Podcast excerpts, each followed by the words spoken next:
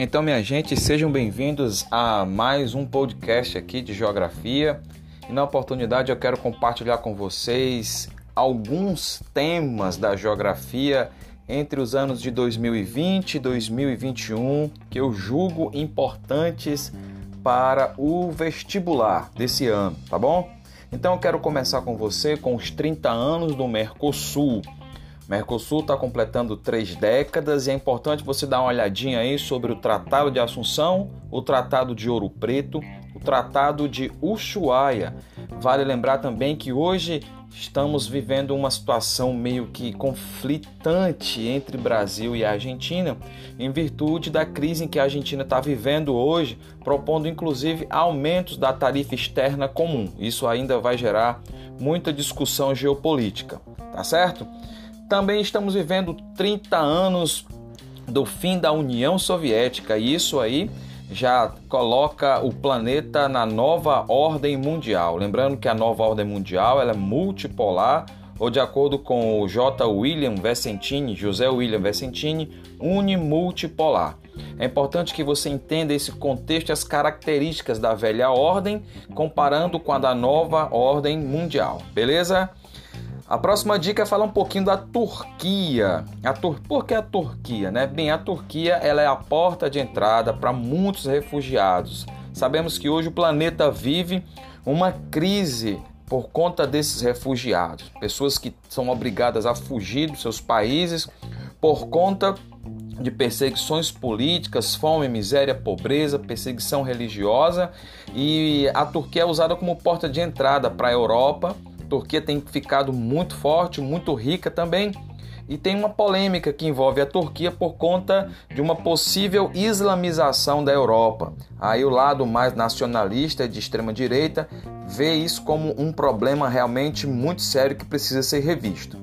Quero trabalhar com vocês também aqui um assunto importante, que é a questão da pandemia e a crise econômica, sempre fazendo um link desses dois assuntos com a globalização com a globalização, tudo ficou muito próximo, inclusive os problemas. Então eu peço que você faça uma reflexão sobre essa situação e as críticas que Milton Santos faz em relação a esse fenômeno que é inevitável e extremamente perigoso. Falando também com vocês aqui como próxima dica, vamos falar aqui do Brexit, a saída né, dos britânicos aí, finalmente acontecendo a saída dos britânicos aí da União Europeia em 1 de janeiro de 2021, agora em vigor. O Reino Unido começa a sofrer consequências, inclusive com aumento da, do custo da mão de obra, a queda de investimentos e, e, nós temos um desabastecimento aí nesse país, tá certo? Então fica ligado em relação a esse assunto aí, que possivelmente é um assunto que vai gerar questões no vestibular. Também, já que estamos falando da questão da União Europeia, né, não sei se você ouviu falar que existe na União Europeia os eurocéticos. São as pessoas que, que não gostam dessa ideia de União Europeia. São pessoas que desejam a saída de alguns países da União Europeia. Principalmente ali quando a gente fala da Polônia, quando a gente fala da Itália e quando a gente fala também da Hungria, né? Os seus grandes chefes lá, eles não veem a União Europeia com bons olhos. Inclusive, existe até uma possibilidade, algumas pessoas comentam, da saída da Polônia, né? Até se fala aí em Polexit, né? Que é a saída da Polônia da, da União Europeia. Ok? Fica ligado e a próxima dica é para falarmos da geopolítica do Irã.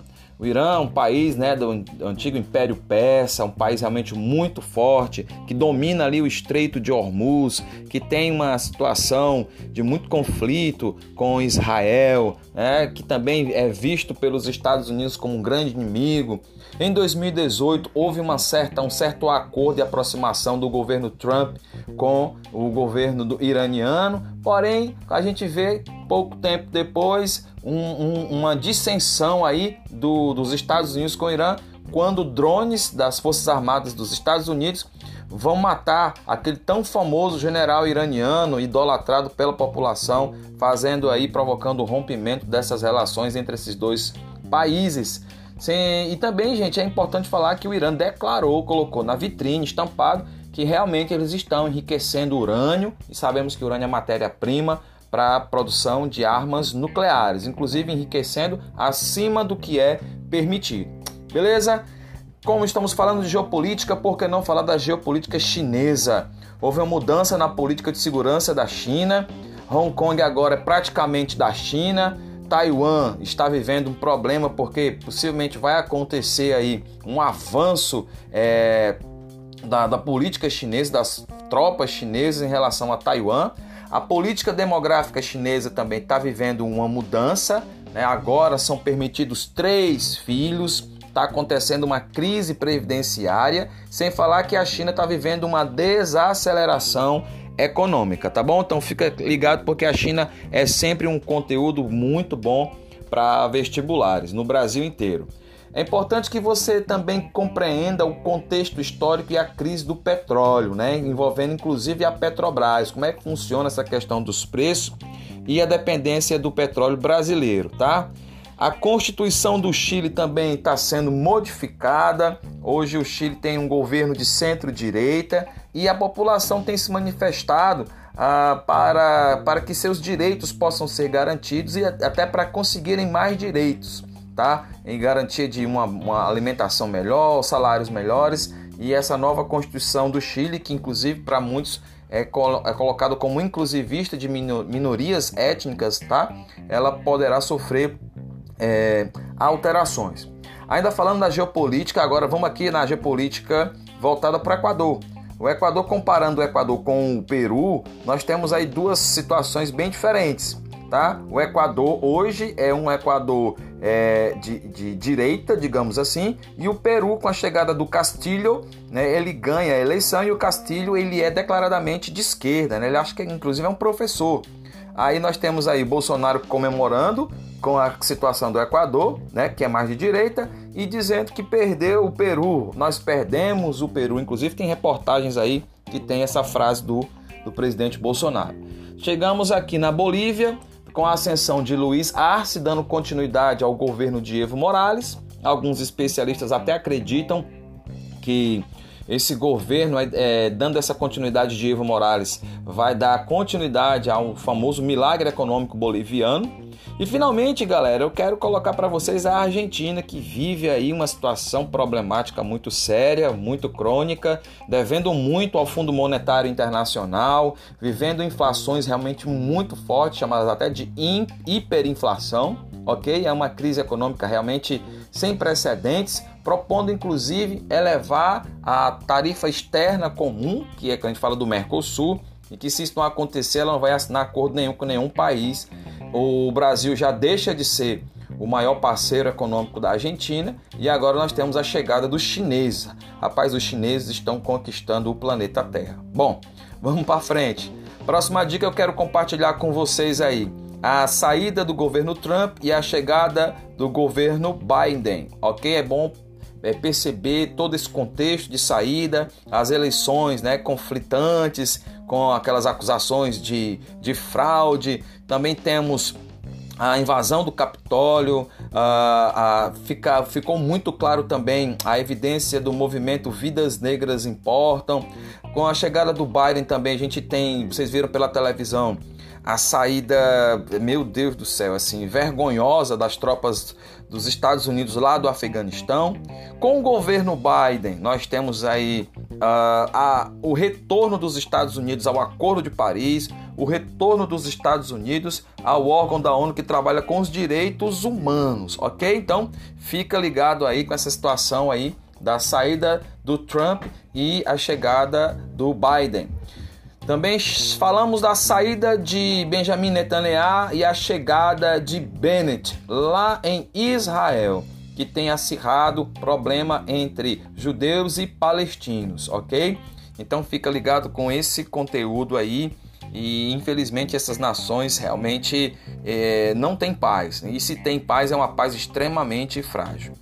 Temos os extremos climáticos que eu não poderia deixar de, de, de falar com vocês: enchentes na Índia, enchentes na China, provocados inclusive pela intensificação das chuvas de monções, grandes incêndios na Califórnia em algumas outras partes do, do mundo, inclusive no Brasil, nós tivemos né, incêndios, muitos deles criminosos. ondas de frio, e aqui a gente não pode deixar de falar que esses eventos estão ligados à questão do aquecimento global.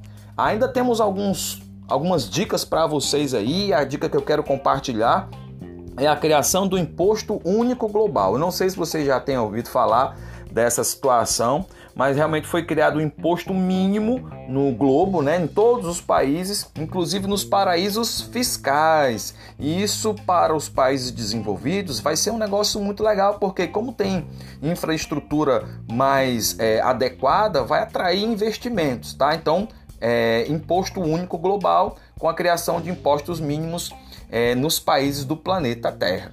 Também vivenciamos protestos em Cuba. Exatamente. Cuba viveu um trinômio complicado envolvendo o protesto, pandemia e turismo. A gente sabe que o turismo é muito importante na China e de forma atípica o povo foi protestar nas ruas, é, falando que querem mais liberdade, uma alimentação melhor, mais saúde, e isso gerou aí um, um, um problema entre a população e o governo cubano, uma vez que uh, foi publicizado até o governo cubano cortar todo e qualquer tipo de comunicação para que isso não viesse a acontecer e ficar tão na vitrine como estava ficando.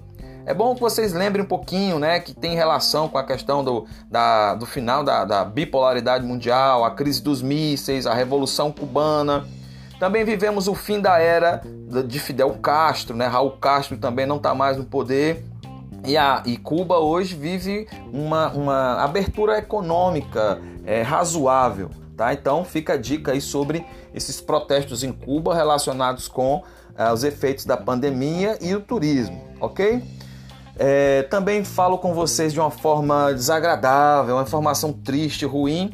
É, sabemos que o IBGE, o censo do IBGE, ele foi cancelado, né, e foi considerado, é, não temos verba suficiente para tal e infelizmente vamos ficar sem esse censo. Isso é um problema, é uma perda, porque não é gasto. Né? Nós temos é, no IBGE, o censo do IBGE é um investimento para que os recursos possam ser destinados de forma mais igualitária e uma fonte poderosa de informações.